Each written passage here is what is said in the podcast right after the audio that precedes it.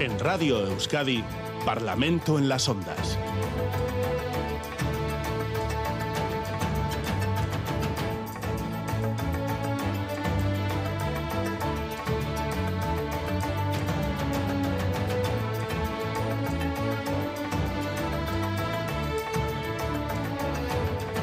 Comenzamos una nueva edición del Parlamento Las Ondas aquí en Radio Euskadi. Vamos a saludar a nuestros parlamentarios y parlamentarias. Empezamos por el PNV con Aitor Urrutia en Gasteiz, Egunon. Egunon.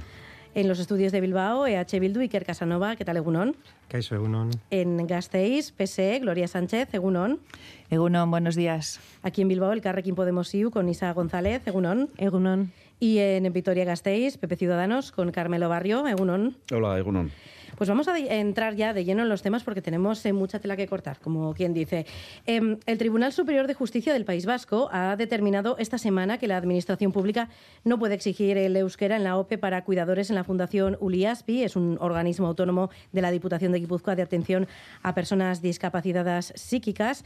El tribunal considera que exigir euskera discrimina a las personas sin este perfil, lingüístico y la Diputación de Guipúzcoa ya ha anunciado que presentará recurso al fallo y muestra su compromiso de defender con absoluta firmeza los derechos lingüísticos de la ciudadanía. Además, los trabajadores de Uliaspi se concentraban también convocados por la Biela para denunciar la sentencia que califican de euskarafoba. Vamos a empezar por el, el PNV. No es la primera sentencia en este sentido y esta además viene del propio Tribunal Superior de Justicia del País Vasco. Eh, ¿Está en peligro el actual plan de normalización lingüística con este tipo de sentencias?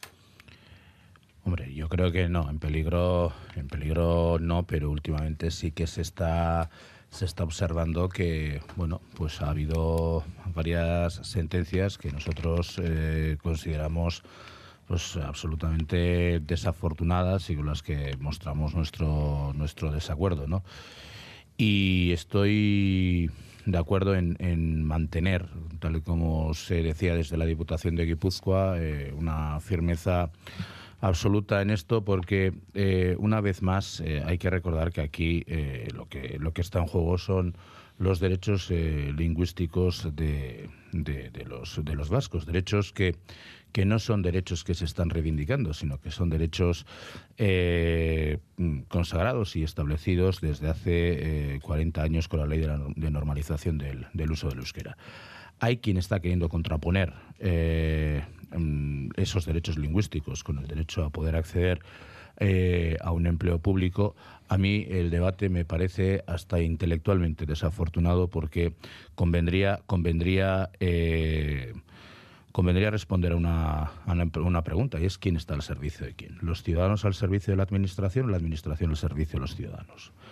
Esto que es una pregunta retórica y de Pepito Grillo, pues parece que, que, es lo que, lo que se está queriendo eh, discutir, porque entiendo yo que convendremos que es la Administración la que está al servicio de los ciudadanos y los ciudadanos tienen esos derechos eh, lingüísticos reconocidos y por lo tanto, por lo tanto habrá que eh, habrá que tener trabajadores de empleo público que puedan responder a las necesidades y a los, a los derechos de, de, a los derechos lingüísticos de los ciudadanos. Y por último, bueno, pues creo que, en, como digo, en los últimos eh, tiempos se aprecia una, una cierta tendencia de este tipo de, de, de, de sentencias y, Dos minutos. Y, sí, y bueno, pues eh, tal como ha dicho eh, nuestro portavoz en el Congreso de los Diputados, Hitor Esteban, y también he escuchado algo parecido al Endacari en esta, a la entrada de este programa, pues, eh, hombre, pues hay una, una especie de voluntad deliberada de, de, de quebrar el, el, el, autogobierno, ¿no? Porque se rompen garantías para mantener lo que es eh, una parte importante de nuestra identidad como sociedad. Uh -huh. Y, y también lo dije en alguna otra comparecencia en el Parlamento, en las ondas, tengo la impresión de que el Poder Judicial se está inmiscuyendo en la capacidad de organización y de autoorganización de las administraciones públicas. Y creo que eso, independientemente de consideraciones políticas sobre la cuestión, es una cosa sobre la que tendríamos que poner pie en pared. Iker Casanova.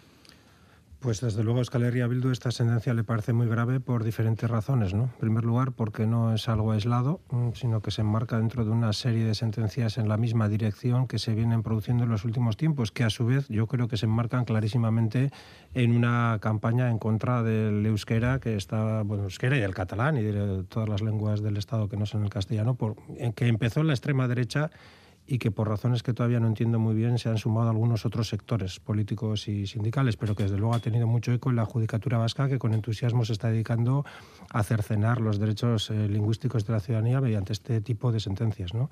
Es muy grave, eh, digamos, porque es una serie de sentencias, es grave además porque es el Tribunal Superior de Justicia y es grave por la argumentación que da, que como decía el señor Urrutia, en algún momento roza lo kafkiano, ¿no? porque poco menos que reivindica el derecho a ser funcionario y evidentemente todo el mundo tiene derecho a ser funcionario si reúne los requisitos que se requieren para ser funcionario. Ni yo puedo ser profesor de música sin saber solfeo, ni ser bombero sin saber nadar, ni atender a la ciudadanía sin saber una de las dos lenguas oficiales que garantice el derecho de todos los ciudadanos de este país a ser atendidos por la Administración en la lengua que estimen oportuno.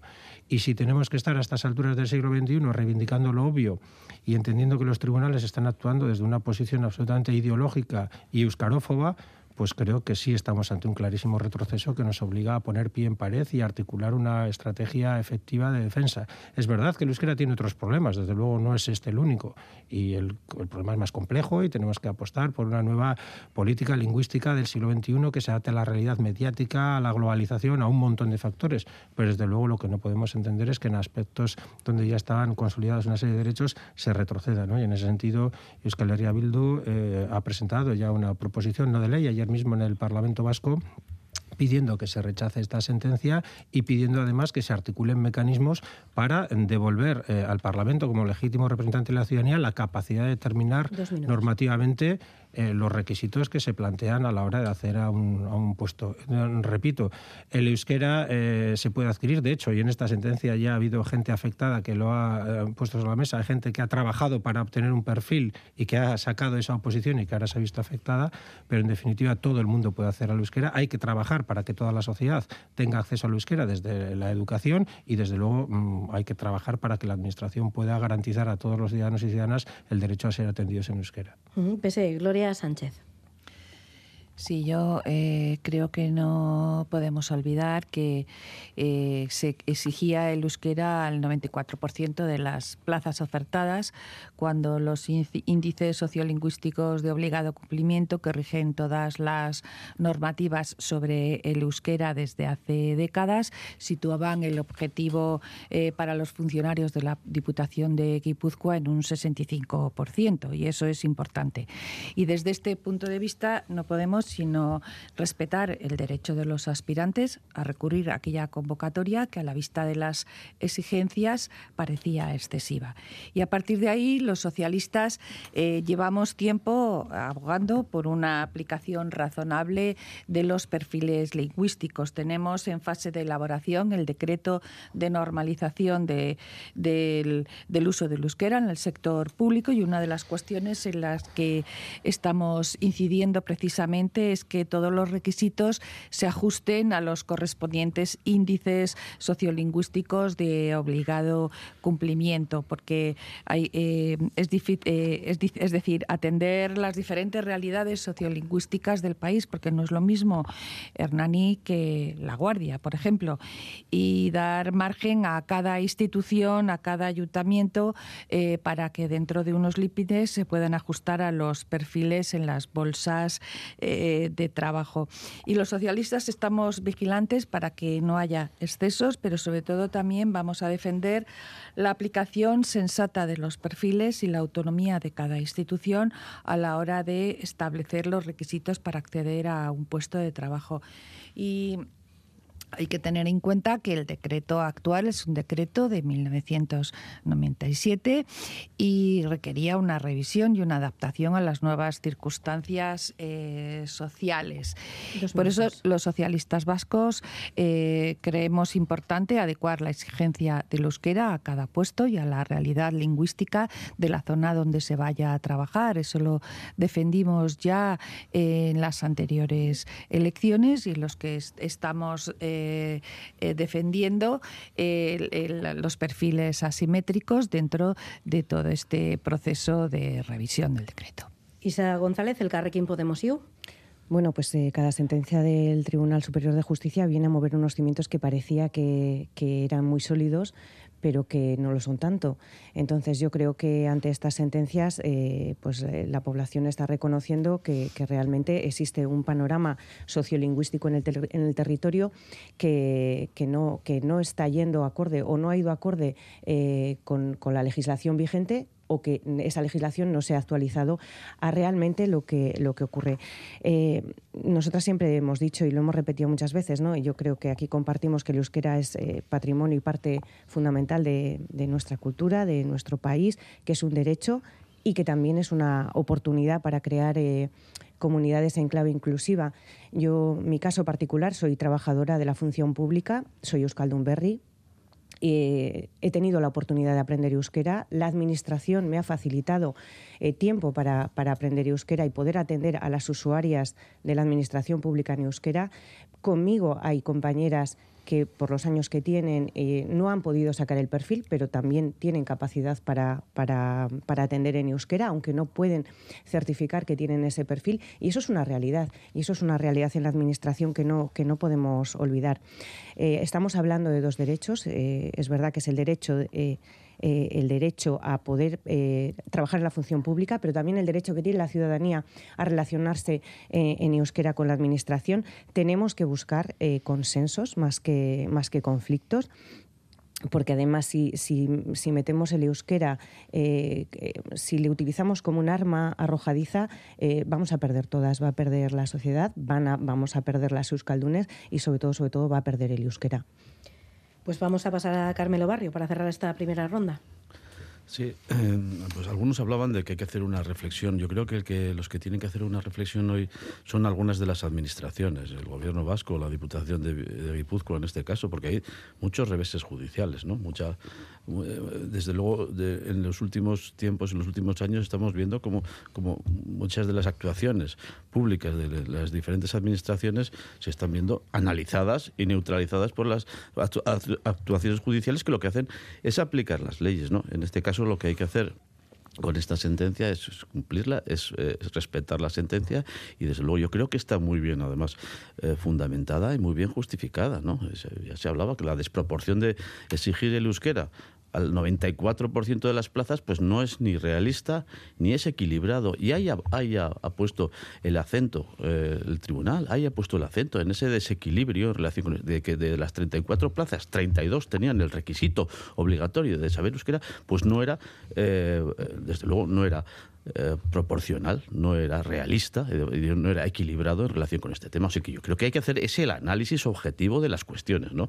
El derecho al empleo público, desde luego, está por encima de los planes de euskaldunización del gobierno de la Diputación de, de, Guipúzcoa. ¿no? Yo creo que está claro que, esta sentencia explica muy bien lo que es la cuestión. ¿no? Los que eh, solo saben castellano también tienen derecho eh, lingüísticos, también tienen derecho al acceso al, empleo público. Yo creo que ese es el elemento fundamental. Hay que saber conjugar estas cosas y las, y las administraciones, cuando toman sus decisiones y, y estas decisiones en relación con el acceso a determinados empleos públicos, lo tienen que hacer de una manera, primero, legal, proporcional y equilibrada y no desproporcionada como ha sido la decisión de la Diputación Foral de Guipúzcoa. Así que cuando se, se, toman este tipo de decisiones mal, pues se neutralizan judicialmente y no se puede pensar que esto es anti, anti euskera, ni euskarófobo, ni nada de eso. Eso es poner las cosas en su sitio y que, y que desde luego las, las,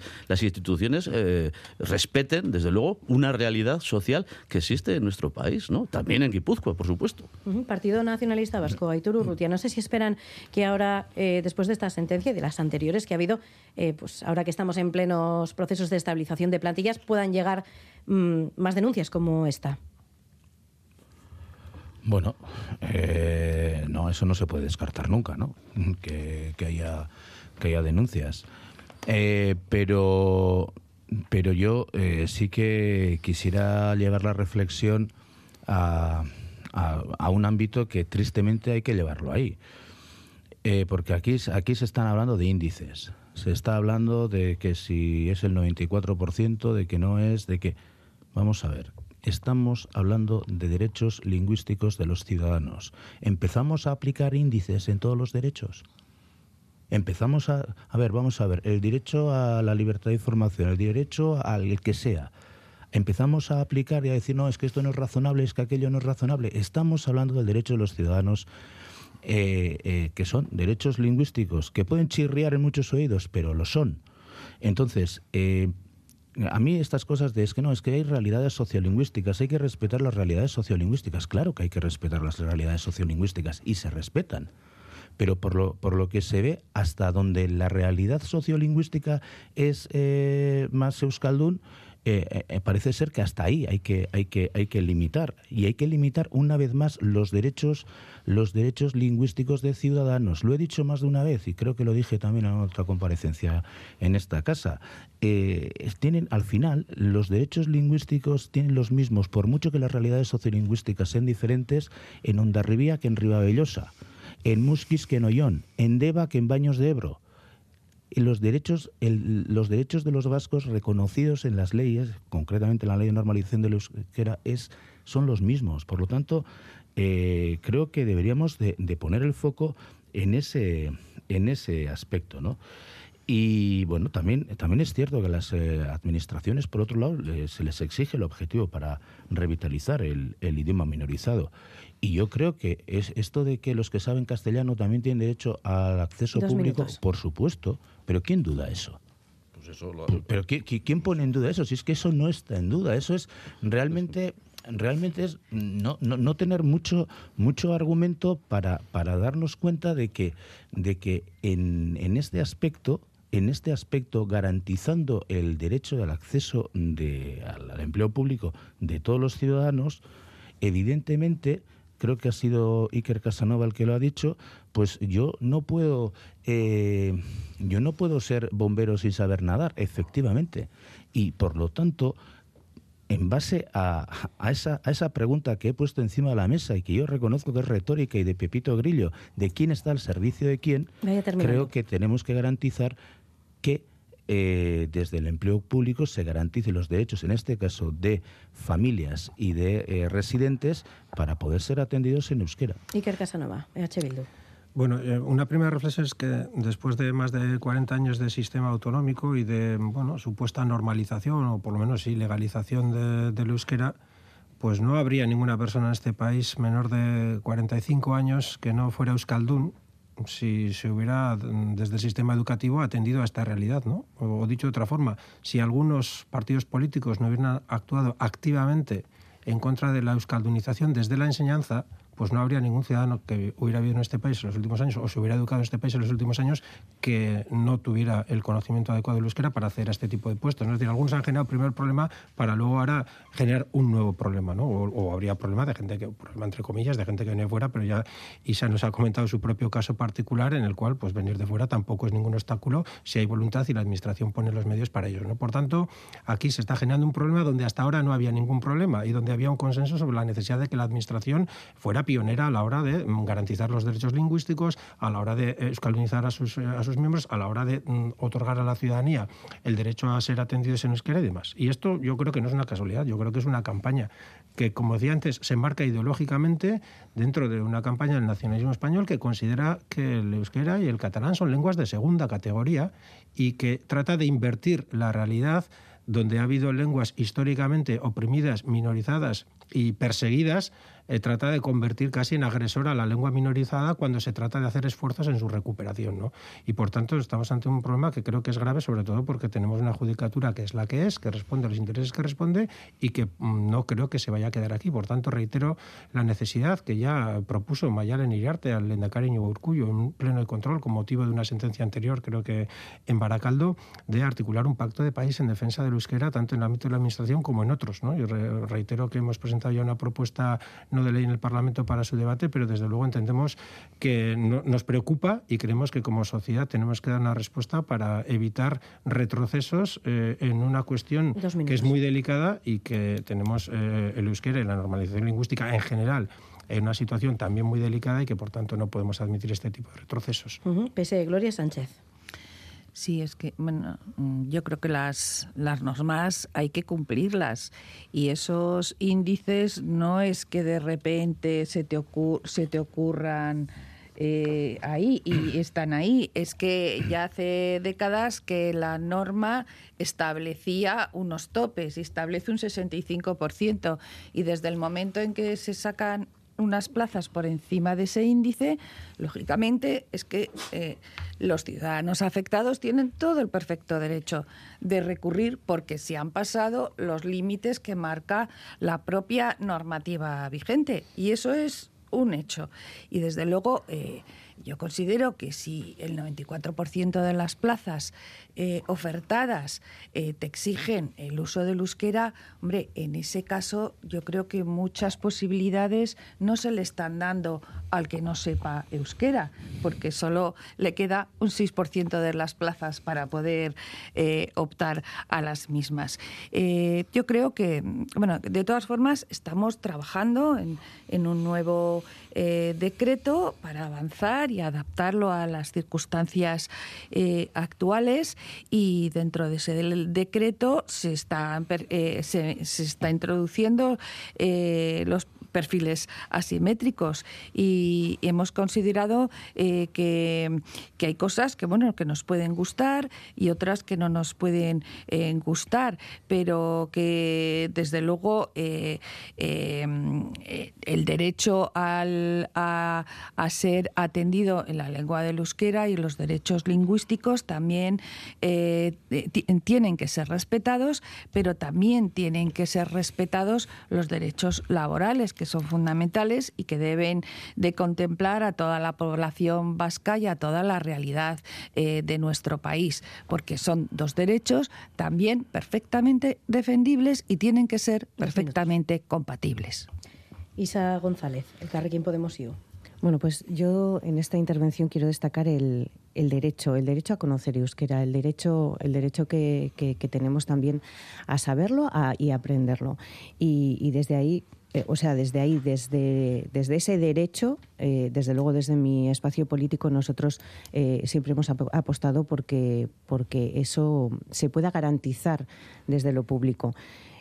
nosotras sabemos que la normativa de perfiles lingüísticos tiene que saber conciliar esos, esos dos aspectos, ¿no? Por un lado, garantizar el derecho lingüístico de, la población en su relación con la Administración y sus servicios y, por otra parte, atender el, derecho general a, trabajar en la función pública que, comentaba anteriormente. ¿no?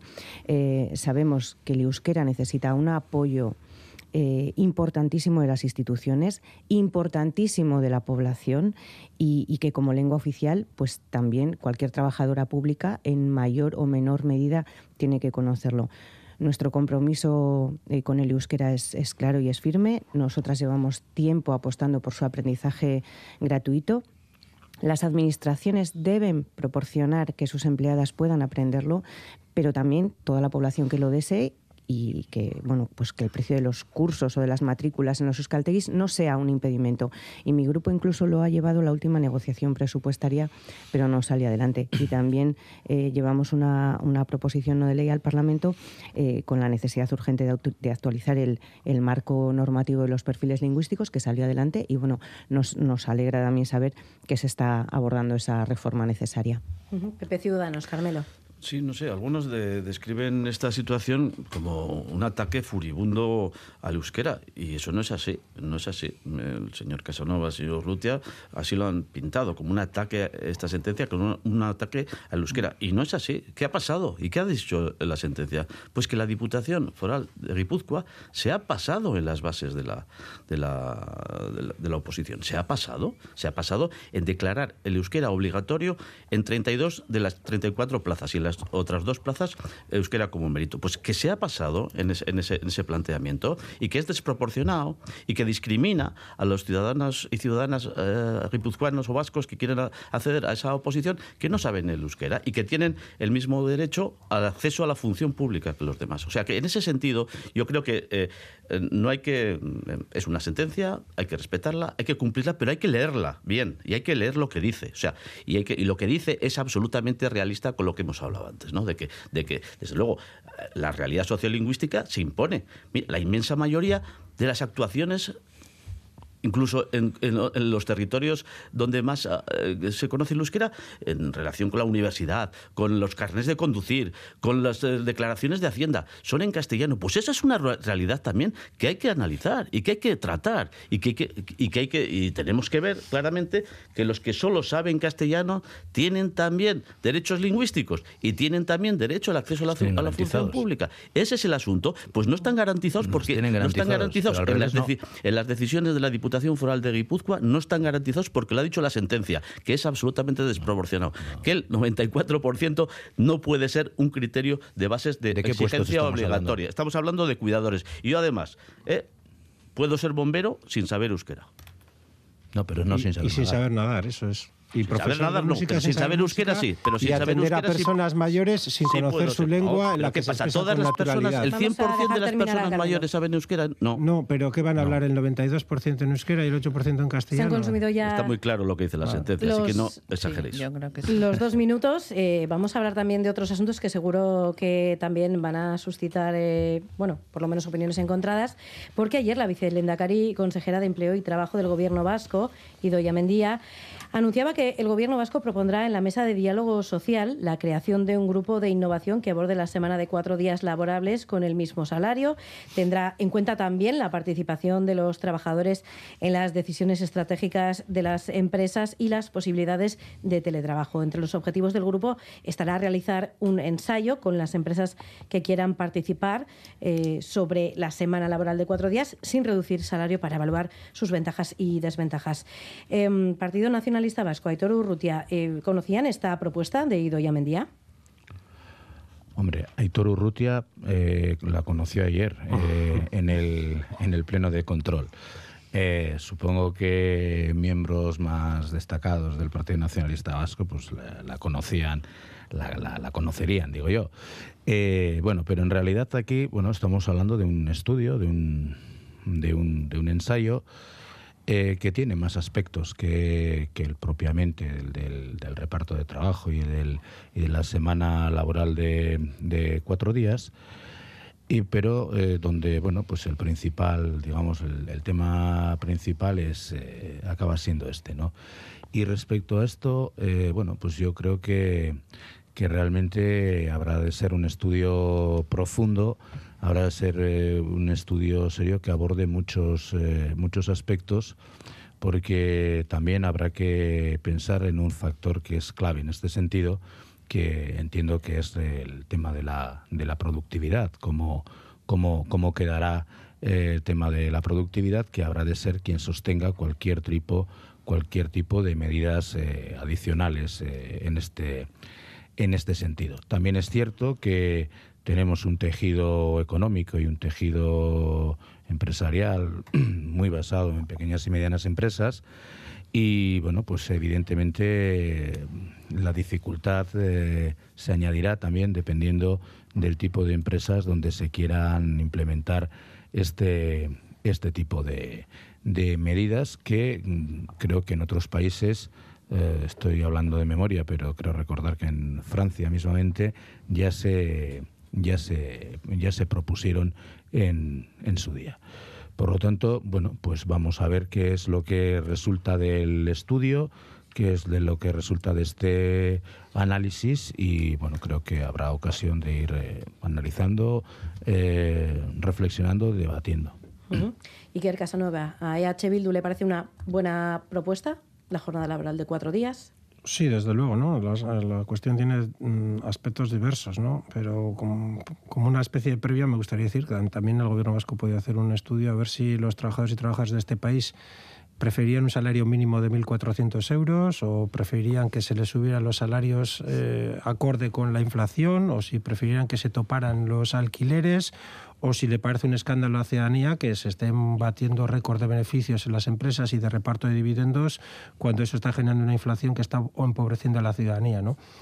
Porque es que a veces uno tiene la impresión de que vive un poco en un, o el gobierno por lo menos vive en, un mundo de realidades virtuales, ¿no? Y hemos eh, pasado semanas y meses incluso hablando del deterioro de Saquidecha, por ejemplo, esta misma semana hemos conocido que la industria vasca eh, por primera vez emplea menos de un 20% de los trabajadores, se nos cae el mito de Saquidecha, el potencial industrial de este país eh, está en declive y parece que algunos lo que hacen es sacar conejos de la chistera para, para, enfocar el debate, ¿no? Y ahora estamos hablando de esto que está bien, oye, lo pueden hacer, ¿eh? Otras veces el gobierno vasco dice, no, es que no es nuestra competencia, se ponen de perfil, ahora sí, ¿no?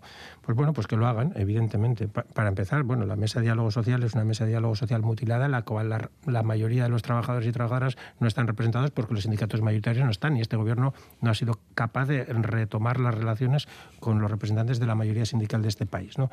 Y en todo caso, bueno, pues pues efectivamente es una propuesta que eh, en el fondo, no tanto lo que es el estudio, también en el Estado español hay estudios, se han hecho muchos estudios a nivel global, nosotros estamos absolutamente de acuerdo en el hecho de que llevamos trabajando desde el siglo XIX con una jornada de ocho horas y que por tanto el desarrollo económico y tecnológico de las sociedades y también el desarrollo del nivel de exigencia de la ciudadanía tiene que redundar en que recuperamos más, recuperemos más espacio para la vida y que por tanto trabajemos menos horas. Creo que hay posibilidad para ello. Eh, la jornada de cuatro días es una de las posibilidades. Otros prefieren hablar de jornada semanal de 32 horas porque depende cómo se distribuya, sobre todo desde el mundo feminista, pues hay algunas reflexiones sobre si es mejor cuatro días o es mejor cinco, pero trabajando menos horas. En definitiva, lo que sí entendemos es que es positivo que se ponga sobre la mesa la reflexión de que tenemos que trabajar menos horas porque llevamos trabajando ocho horas al día desde hace muchísimo tiempo. Legalmente, quiero decir, la práctica ya sabemos que la mayoría de la gente pues pasa incluso de, esas ocho horas. ¿no? Pero en todo caso, si lo quieren hacer, que lo hagan. Eh, están gobernando en Madrid también, tienen mayoría, tienen los votos, ya adelantamos de Euskal Herria Bildu para ello, tienen mayoría, que lo hagan. Y, que atiendan también, yo creo, otras realidades también muy acuciantes eh, frente a las cuales se están poniendo de perfil. Gloria Sánchez, PSE. Eh, sí, es una iniciativa de, de la vicelendacari, consejera de Trabajo y Doña Mendía, en el, en el marco de un amplio abanico de medidas para fomentar un empleo de calidad, un empleo que sea más justo y más igualitario. Y anunció esta propuesta ayer en el Pleno junto a otras dos muy destacadas, como eran habilitar mecanismos para la participación de los trabajadores en las decisiones estratégicas de las empresas y ampliar el teletrabajo al máximo de situaciones posibles. Y se trata de avanzar hacia una nueva cultura de trabajo, implicando en ella a empresarios y a trabajadores. Y en esta iniciativa se encauzaba, desde luego, a través de la mesa del diálogo social. Son tres herramientas para avanzar en este eh, nuevo modelo. Y desde luego, en esta propuesta de implantar la semana laboral de cuatro días, sin reducción de salario y sin incremento de horas, eh, se van a hacer, eh, lo que se proponía era hacer ensayos con empresas que quieren participar en la iniciativa para detectar y analizar ventajas o desventajas de este sistema. Y hasta el momento lo que sabemos por los estudios eh, realizados es que se ha conseguido un aumento de productividad de las empresas al tiempo que mejoraban las condiciones de trabajo y personales de los empleados, con lo cual, pues bueno, tiene eh, aspectos eh, muy positivos. Y desde luego la, eh, la propuesta eh, de la Lendakari era ya conocida desde hace tiempo y se estaba trabajando. Eh, ¿eh? Perdón, de la, perdón, de la se estaba trabajando para cerrar un plan de trabajo para la mesa de diálogo social y, por supuesto, la vicelendacari cuando plantea una cosa en, en el pleno y se plantea también para irlo trabajando dentro de la mesa del diálogo social, por supuesto, eh, eh, que, que, eh, esa propuesta es conocida anteriormente por el Partido Nacionalista Vasco. Nosotros funcionamos así. Somos leales con nuestros socios del gobierno. Y hemos elevado además a Edoya Mendía al Endacari en esta tertulia, así que bueno, ha sido un lapsus. Vamos con Isa González, el Carrequín Podemos ir. Bueno, pues nosotras también yo creo que, somos leales en el gobierno del Estado y, hay, que, hay que hablar de esto porque desde 2020 que Unidas Podemos pactó el gobierno de coalición, nos comprometimos ahí en ese pacto a hacer un pacto social y político para, racionalizar horarios y que incluía una ley de usos del tiempo para reorganizar pues, los tiempos de nuestras vidas, ¿no? el, trabajo, el ocio y los cuidados. Y yo creo que a cualquiera que nos esté escuchando, si tú le dices, ¿quieres eh, trabajar menos para vivir más? Pues es que eh, yo creo que, todo el mundo diría que sí, porque todas queremos vivir y, disfrutar un poco más y vivimos en un mundo capitalista en el que eh, dedicamos gran parte de nuestro día y de nuestro tiempo al mercado laboral. Y, y, no, eso no revierte en, en que vivamos mejor. Entonces, la reducción de la jornada laboral es seguramente la reivindicación feminista que mejor entronca además con la tradición obrera. Y además hay muchísimos estudios que dicen que se mejora, eh, hay mejores mejor productividad para las empresas, que se reduce además el absentismo, que incluso se reduce eh, los siniestros eh, laborales, los accidentes, porque además suelen ocurrir al final de la, de la jornada. Pero sobre todo, sobre todo, porque incide directamente en el reparto de, del, trabajo entre hombres y mujeres, el trabajo de cuidados. Y ahí eh, yo reconozco que está muy bien que Idoia Mendía haya puesto sobre la mesa este tema que va a contar con, eh, con el apoyo de, del Carrequín Podemos Izquierda Unida en el caso de que el tema se aborde desde el Parlamento, que, que, hay que, que, es urgente. O sea, que no es una cuestión de hacer un estudio, proyectos piloto, o sea, que es que es urgente abordar, abordar esto que, es verdad, eh, como introducía eh, Iker Casanova, hay un debate sobre si reducir días o reducir horas, porque el movimiento ecologista eh, ve mejor igual trabajar un día menos, pues porque dice que tiene ventajas a nivel ecológico, pero el movimiento feminista dice que es mejor reducir el tiempo de trabajo diario porque, porque los cuidados son diarios. Y bueno, hablar de, la ley de usos del tiempo es hablar de horas extraordinarias es hablar del derecho a la desconexión y es sobre todo hablar de, la conciliación. ¿Qué le parece a usted, Carmelo Barrio, Pepe Ciudadanos? Bueno, pues lo que me parece a mí es que está la señora Mendía últimamente está muy imaginativa y muy locuaz en estos últimos días, ¿no? El periodo electoral, preelectoral, tiene, tiene lo suyo. de repente se sacan muchas propuestas del cajón. A ver si la semana que viene saca la propuesta de bajar los impuestos a las familias y a los empresarios eh, y, a, los, a, los, emprendedores y a, las pymes, ¿no? A ver si se le puede ocurrir algo así, que yo creo que sería lo bueno. Hay una cosa eh, fundamental. Eh, todas las propuestas están ahí. Se puede ver la reducción de la jornada o la reducción de, las horas. Eh, el concepto hoy va ligado también a que necesitamos productividad, ¿no? Y esa es, una cuestión que hay que analizar y lo dicen además los expertos. Hoy mismo lo, lo leía al presidente del, del, Consejo de Relaciones Laborales que decía que si somos más productivos se puede hacer un planteamiento de esas características, ¿no? Pero hay que hablarlo muy en serio. Y además todo esto tiene que formar parte de los acuerdos. Esto no tiene que ser cuestiones así unilaterales, eh, eh, de repente, en periodo preelectoral. Todo esto tiene que formar parte de, los acuerdos entre las instituciones, entre los agentes económicos, los agentes sociales, en un clima de, bueno, de, acuerdo y de búsqueda de, consensos y de necesidades, ¿no? Y de conectar con eso, porque es que si no, no tiene sentido, ¿no? Esas cuestiones. Por eso mismo hay que madurar antes eh, los, esos elementos. Y algunos dicen que no estamos en periodo de hacer esas, esos experimentos, ¿no? Por el periodo de crisis que vivimos o por los periodos de incertidumbres económicas en los que vivimos, ¿no? en este país y, lógicamente, primero habrá que pensar en, cómo arreglar algunos de los otros problemas que tenemos en el terreno de la industrialización, del, del empleo, etcétera, etcétera. Hoy, precisamente, también el señor Tomás Arrieta, el presidente del Consejo de Relaciones Laborales, decía que, no es el mejor momento para implementar medidas de este tipo, teniendo en cuenta que estamos en una situación complicada de alta eh, inflación eh, el que vivimos en este momento eh, esta sociedad. Lo ha dicho, lo ha dicho. O sea, quiere decir que yo creo que hay elementos interesantes de, análisis sobre esta cuestión, pero lógicamente tiene que haber un planteamiento de acuerdo inicial. Y eso no se ha buscado, no se ha madurado. Se ha sacado la propuesta del cajón, pero sin haberla madurado antes en todos los ámbitos. Parece que el PNV lo sabría o no lo sabría, no sé, pero parece que son cuestiones unilaterales. Y el gobierno, igual que lo de, que lo de la fiesta del, del 8 de marzo, últimamente está sacando unilateralmente estas propuestas, estas ideas. No parecen ideas del gobierno, son las propuestas de la señora Mendía. Pues bueno, esto habría que madurarlo antes porque luego puede, puede encontrarse con la puerta cerrada o de organizaciones sindicales o de organizaciones empresariales, como en este caso. ¿no? Yo creo que hay que madurarlo y hay que ser menos electoralista. Enseguida hablaremos también del 8 de marzo. Eh, vamos con una segunda ronda para hablar de este asunto con Aitor ah. Urrutia. Eh, por cierto, sí que la designación, eh, perdón, lo diremos, Confebas sí que anunciaba a última hora de ayer que iba a votar en contra en, la mesa. habéis hablado de empresarios, queríamos dar mm. también ese dato.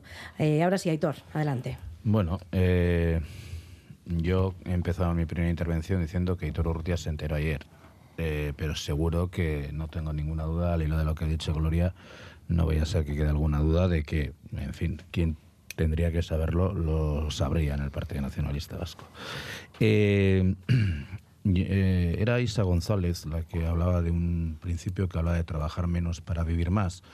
Y bueno, pues así dicho de esta manera, creo que estaremos todos de acuerdo, pero sigo pensando que eh, eso hay que hacerlo posible. Y para hacerlo posible, eh, ya que Carmelo Barrio ha hablado de Tomás Arrieta, pues eh, yo estoy de acuerdo, ¿no? El factor de la productividad será un factor clave.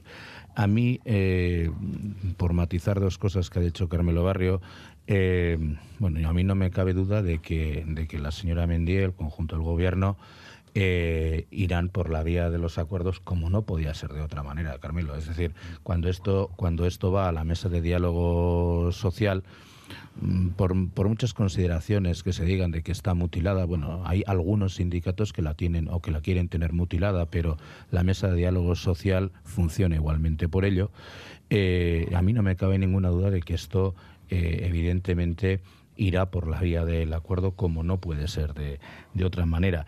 Y bueno, eh, se hablaba del momento. Hombre, ¿cuál es el buen momento para, para proponer las cosas?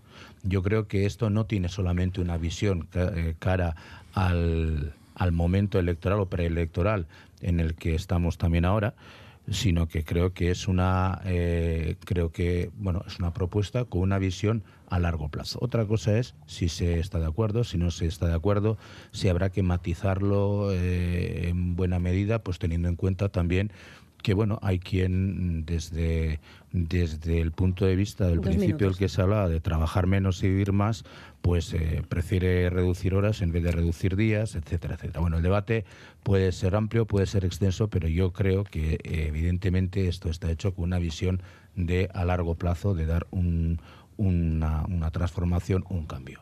Eh, no creo que esté unido al momento electoral. Bueno, pues mm, no es por mal meter, ¿no? Pero ya a estas alturas del debate yo hasta empiezo a cuestionar que esto lo hayan debatido en el gobierno. Porque si Confebas, que en estos momentos ya ha dado plante, que es uno de los agentes de la mesa social, si, bueno, decía que es una, es una mesa mutilada, efectivamente, yo no puedo entrar a las razones de fondo, pero la realidad evidente es que los sindicatos que están presentes en esa mesa representan al 35% de los trabajadores y trabajadoras de este país, porque los demás no están. Entonces, es evidentemente un diálogo mutilado. si falta la mayoría sindical y la patronal ha dicho que no, pues ya me empiezo a cuestionar que hasta que han informado en el gobierno. Yo no entiendo. Que pueden estar o no pueden estar eh, es una cuestión, pero el hecho es que no están. Y es una cuestión de fondo que habría que debatir por qué no están, pero no están. Y por tanto pero porque no quieren estar. Pues, no quieren estar porque tienen sus razones para no estar, porque no eh, confían en las políticas del gobierno, en fin, porque adoptan otra estrategia sindical que, por cierto, los trabajadores de este país respaldan de forma crecientemente mayoritaria en las elecciones sindicales. Entonces, yo ya empiezo a dudar que esto se haya incluso debatido en el gobierno y empiezo a, bueno, a, priorizar la tesis de, bueno, pues del conejo de la chistera, ¿no? Porque, bueno, sacan ahora esto y, desde luego es muy cómodo porque es un debate que es muy interesante y no solo en términos eh, abstractos, creo que mm, afecta a nuestras vidas, ¿eh? al tiempo que vivimos y al tiempo que dedicamos a hacer otro tipo de cosas. Y claro, es un debate muy interesante, pero veo que en esta formulación eh, es hiperetéreo y remite a un futuro indefinido la posibilidad de que esto tenga algún tipo de plasmación real. Y mientras tanto, y mientras tanto, la gente no llega a fin de mes y el gobierno vasco se escuda en que no es su competencia intervenir en, determinados aspectos, cuanto esto tampoco lo es, pero sí articula un debate con los agentes sociales. ¿Por qué no está el gobierno vasco diciendo que 1.400 euros es el salario mínimo, mínimo, esencial para que los ciudadanos de este país puedan vivir justo por encima del umbral de la pobreza? ¿Por qué no lo hace? Y eso no es una abstracción de vamos a hacer un estudio a ver dentro de cinco años si bajamos la jornada. No, no, eso es un compromiso real.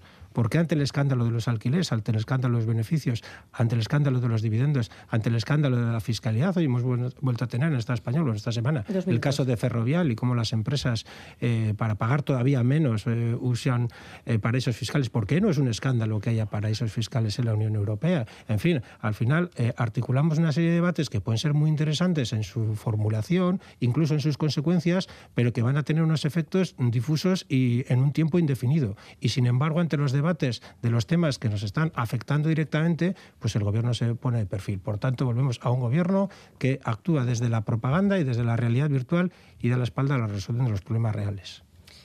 Eh, PSE, Gloria Sánchez.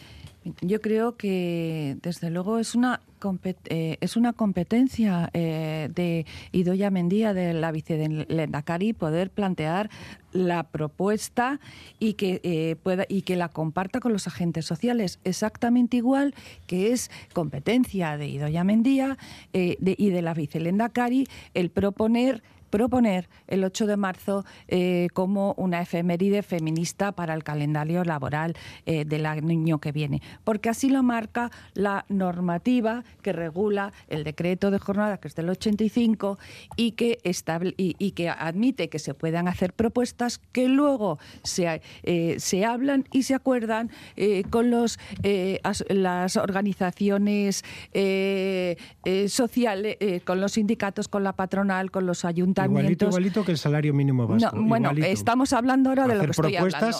no me, eh, ahora estoy hablando yo.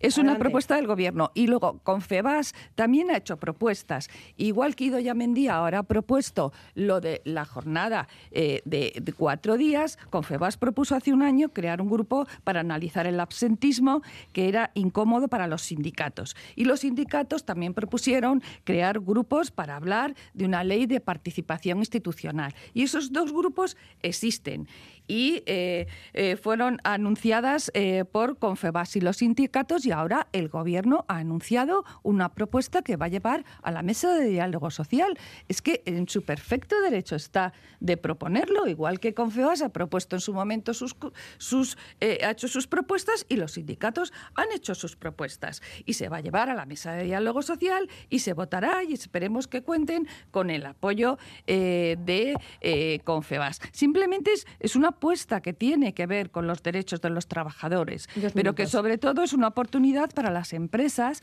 para hacerlas atractivas y que el talento no se fugue. Y nada más, es que no hay que verle eh, tres pies al gato, es que parece que eh, si la, eh, no, no qué es lo que se propone, si muchas, muchas veces dentro del debate político se, con, se, se mira a quién lo propone, ¿no? En su perfecto derecho está de plantearlo y luego esas propuestas se debaten, se hacen el, ensayo que se ha planteado, etcétera, etcétera. Y eso, eh, pues, eh, tiene su perfecto derecho de hacerlo la vicelenda Cari. El Carrequín Podemos IU, Isa González.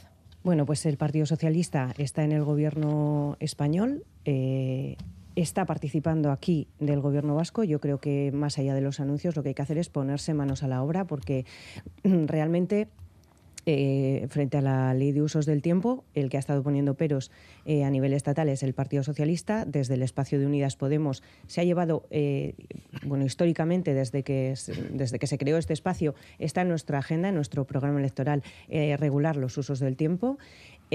aquí, ya digo, a mí me parece muy bien sobre el anuncio, pero yo creo que lo que demanda la sociedad es que esto se ponga, se ponga en marcha ya. Eh, es una medida súper reclamada por la sociedad. Las expertas incluso dicen que es eh, barata de implementar y, y lo importante es que desde el sector público se incentive se ayude a las empresas privadas a reducir eh, ese tiempo de trabajo, ayudándoles además a pagar pues esos eh, nuevos sueldos o los nuevos costes que pueda tener la medida, de forma que esto, eh, o sea, se vea el beneficio en, todos los sectores. desde luego a las trabajadoras no, no hay que, no, nadie nos tiene que convencer de esto, porque, porque sabemos que, que es verdad que necesitamos más tiempo para vivir. convencer al empresariado, bueno, yo creo que puede haber un gran argumento, que es que eh, menos tiempo de trabajo genera más tiempo para vivir y menos tiempo de trabajo genera nuevas contrataciones y puede generar también incluso nuevos eh, nichos de empleo. Y, como dicen las expertas, tenía ocasión de, leer ayer un, un tuit que decía que la reducción del tiempo de trabajo es la forma más barata de, reorganizar eh, el tiempo de trabajo y el mundo de la empresa y que mejorar el reparto no sexista del trabajo de cuidados eh, pues deja espacio para, otras cosas e incluso para nuevos nichos. Dos minutos para cerrar este asunto. Carmelo Barrio. Sí, pero ¿quién paga la factura? La factura, ¿quién paga la factura de las menos horas, de los menos días de trabajo? ¿Quién la va a pagar?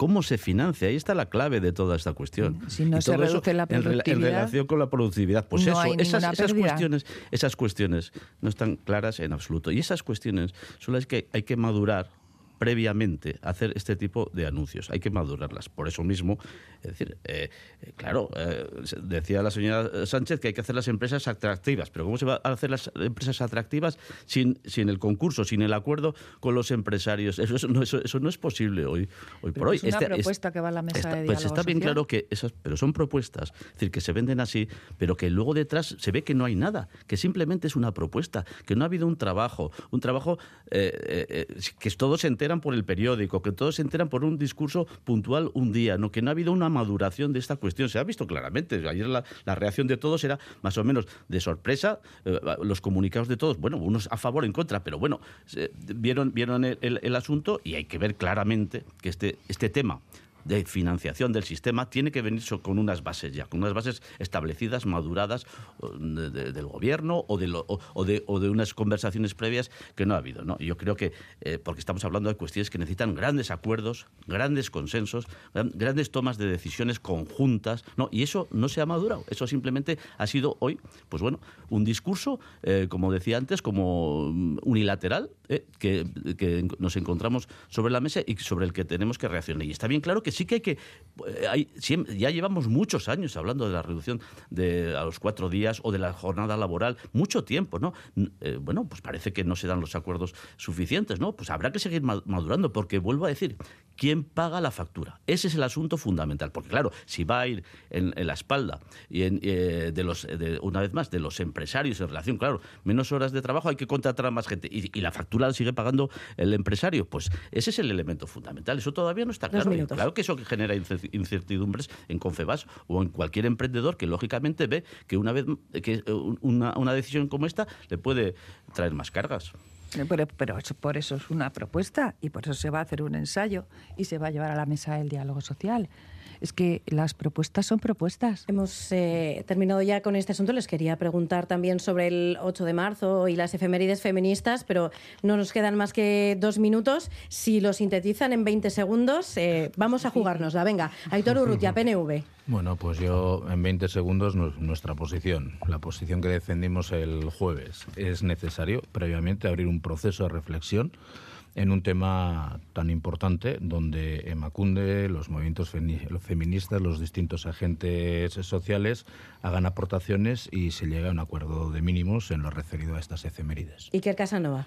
Yo creo que las instituciones y los partidos políticos tenemos que ponernos al servicio del feminismo y no poner el feminismo a nuestro servicio y tenemos que servir al feminismo y no servirnos del feminismo. Por tanto, creo que ha habido un problema de búsquedas de protagonismos indeseados porque no le correspondía, que ha distorsionado los previos del 8 de marzo y que ha centrado en un tema eh, equivocado lo que se debería haber eh, consistido en hablar de la brecha salarial, de los sistemas de cuidados y de los problemas que el movimiento feminista está poniendo encima de la mesa. Espero que se corrija esta actitud y se retome la vía de los consensos y del liderazgo del movimiento feminista que ha resultado exitoso, está resultando exitoso en la implantación o la extensión del feminismo en nuestra sociedad.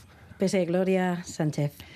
Pues yo creo que ante una eh, eh, ante un planteamiento de, meter, eh, eh, incluir eh, feministas dentro del calendario 2024 por, la, por parte de la vicelenda Cari, se hizo una propuesta que luego tiene que ser de, acordada y debatida, como he dicho, conforme marca la normativa, con los agentes sociales, con las diputaciones y los ayuntamientos a la hora de elaborar el calendario laboral, hizo una propuesta.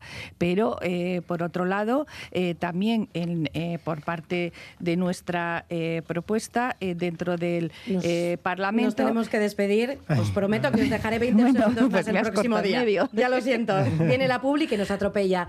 Es que ricasco guztioi. Ondo izan. Vale.